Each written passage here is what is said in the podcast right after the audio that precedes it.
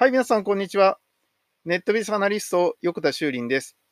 今日は1ヶ月に1回の人工知能 AI に関するニュースということで、今月のニュースをですね、振り返っていきたいと思います。えでは、早速ですが、ニュースの方に行ってみたいと思います。はい、まず1つ目のニュースなんですが、AI 音声合成ソフト、セビオ AI というものかな、ね、年内発売へということで出てきましたが、今までですね、あの、な、なんだろう、あの、初音ミクみたいな、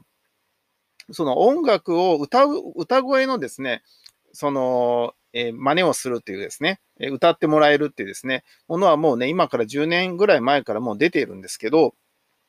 今回出るものは、え AI の音声合成ソフトですから、普通に喋ってる声っていうのを、まあ、合成して出していくっていうものなんですが、まあ、今までもですね、実はこう声の読み上げソフトとか、まあ、Siri みたいなものとかですね、え Google マップのね、あの、ナビの案内とかいろいろあったんですけど、まあ、こういったものがですね、まあ、正式にこうソフトとして発売されることになったということなんですけど、まあ、これがね、あの、まあ、前から僕話してますように、まあ、AI ブームっていうのは3年ぐらい前からやってきて、今ちょっと AI ブームは一見落ち着いたかのように見えるんですけど、今ね、何が起きているかというとですね、あの、AI っていうものが話題になって、そして AI について開発する会社が出てきた。これが2年目ですね。AI が話題になったのが1年目で、開発する会社が出てきたっていうのは2年目で、で、今年はですね、その AI が出てきたサービスっていうものが一般流通して一般の人が使える年になるんだっていうことをですね、僕よくお話ししてるんですが、まさにこれもその一つじゃないかなと思いますね。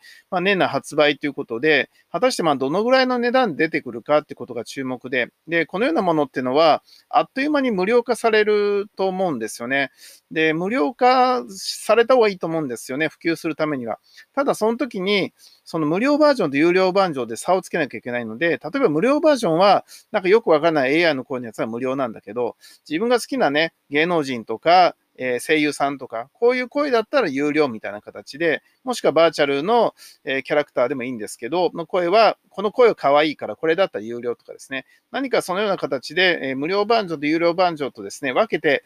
リリースしてくれれば嬉しいなと思いますけどね、果たしてどうなるか見ものです。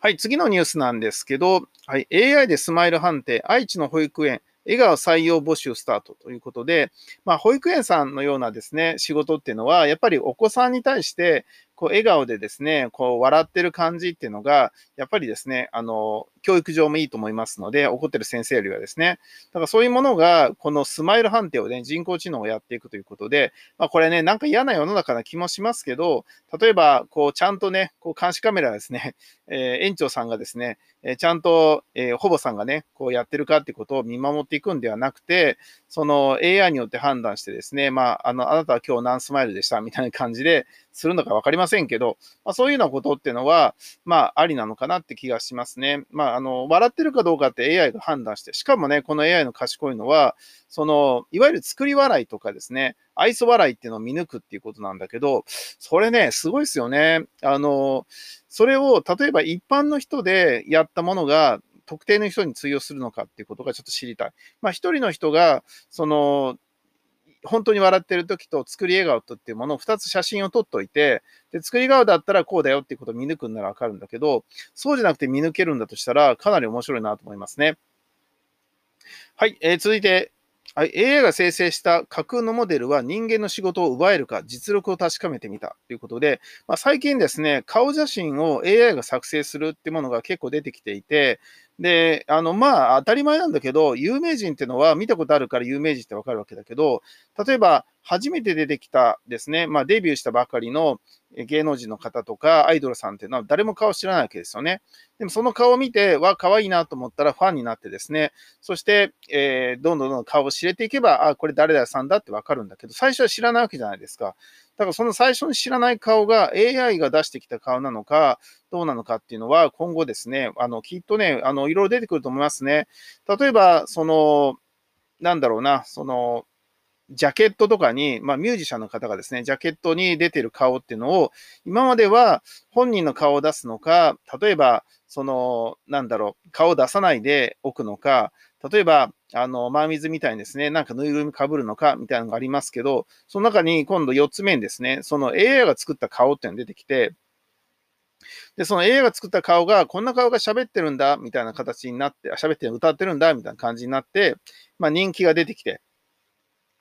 で、そのような形っていうのは今後あるのかもしれないですね。実はあの AI の顔でしたみたいなのはあるかもしれないですね。まあ、結構面白いと思いますね。その、やっぱりね、人間っていうのはビジュアルから入っていくので、そのビジュアルがないですね。例えばマンウィズとかですね、あとは、えグリーンみたいに顔出さない人っていうのはかなりね、やっぱり大変なわけですけど、ま、ちょっとそういう顔があったけど、実は本人じゃないみたいなのは、ちょっと面白いかなと思いますけどね。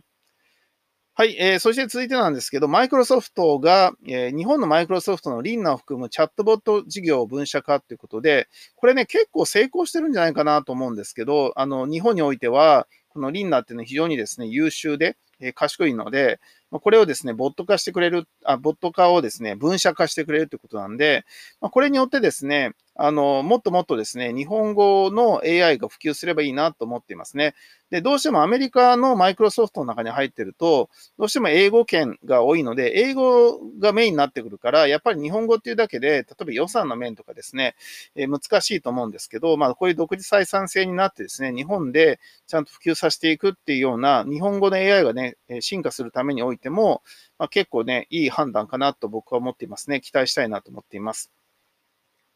はい、えー、続いてのニュースなんですが、えー、映像から車のナンバーを AI で消し込むサービスということで、まあ、これあの、例えば Google マップがやっているあのストリートビューでですね、カメラがですね、車にくっついた状態で、え、街中の写真を撮って歩いてますけど、ま、このようなものっていうのは、そこに映り込んでる人とかですね、え、もしくは看板とかこういったものを、ま、モザイクで消していく作業をやってると思うんですが、ま、おそらくね、今、あの、AI が先にやって、その後人がチェックするみたいな形をやってるんじゃないかなと思うんですけど、まあ、車のナンバーぐらいであれば、AI がですね、こう消し込む点、確かに、あの、認識しやすいですよね。あの、車の、まあ、ナンバーの形って同じですし、最近、あのね、あの、絵が入ってるようなナンバーも出てきましたけど、それでも、あの、パッと見てナンバーだっていうふうに認識できるので、まあ、例えば、あの、ビートっていうね、昔ホンダの車がありましたけど、この車はナンバーと同じ黄色のですね、えー、車体をしていたので、非常にね、こう、えー、K でですね、えナンバーとですね、車の色が馴染んでいるものを出してきましたけど、まあ、こういうようなものをしたとしても、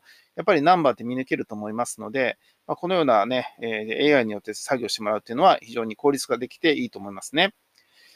はい、えー、続いてはこんなニュースがあります。えー、深層学習が苦手な予測を克服できるか、メタ学習というものなんですが、まあ、これ最近ね、あの日本では東京大学の教授の松尾豊さんなんかもよく話をしてますけど、昔の AI っていうのは、その、えビッグデータをもとにですね、次のことを予測していくってことは得意だっていうことは言ってたんだけど、そうではなくて、ビッグデータがなくてもですね、メタ学習していくことができるようになったんだっていうことをね、松尾先生はよく言っています。で、まあ、このようなことができるようになってくると、え新しいね、局面に入りますよね。まあ、今までは、その AI っていうのは、データがないとですね、賢くならなかったので、そうすると AI 画像、あの、ビッグデータ持ってる人誰かってなったら、えー、GAFA になってしまうので、結局 Google、Apple、Facebook、Amazon のような大きい会社っていうのがやっぱり有利だったわけですけど、え、ここにですね、このビッグデータいらないものが出てくると、日本にもですね、まあ、逆転のチャンスがあるというか、えー、まあ、非常にですね、今後の可能性があるわけなんで、このようなメタ学習の技術っていうのは、え今後ね、日本にとってはかなりね、えー、大事になってくると思いますので、え、松尾先生はじめですね、え開発してほしいなと思っています。はい、えー、続いてのニュースなんですが、えー、ロボットは人間の代わりに有能な政府のリーダーになれるのか。これはなかなかね、あの、テーマとして面白いなと思いますね。その、例えば、あの、安倍首相みたいな日本のね、首相と、えー、アメリカのですね、トランプみたいな人と、北朝鮮のですね、えー、人と、そして中国の習近平みたいな人がいた場合に、まあ、この中でですね、誰がどのようにね、力を持っていくときに、これが全部 AI だったらどうなるかって考えたら、まあ、その、例えばそこの最初のとこに、えー、自国ファースト、アメリカファーストみたいなことを入れるのか、いやいや同盟関係ですよって入れるのかってことがあったり、あとは、えー、外交の時にですね、あの、笑顔で握手をしてるんだけど、えっ、ー、と、例えば、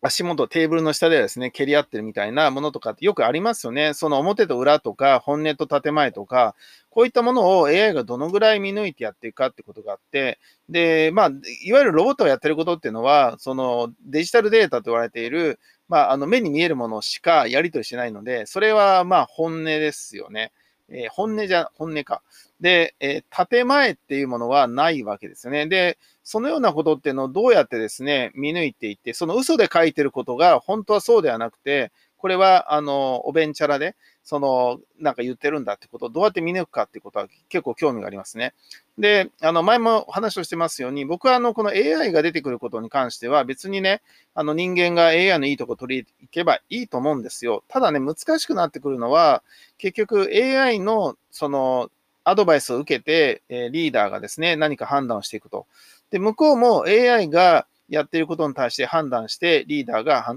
あの決断を下していくってことになったときに、結局 AI 対 AI になっちゃうんですよね。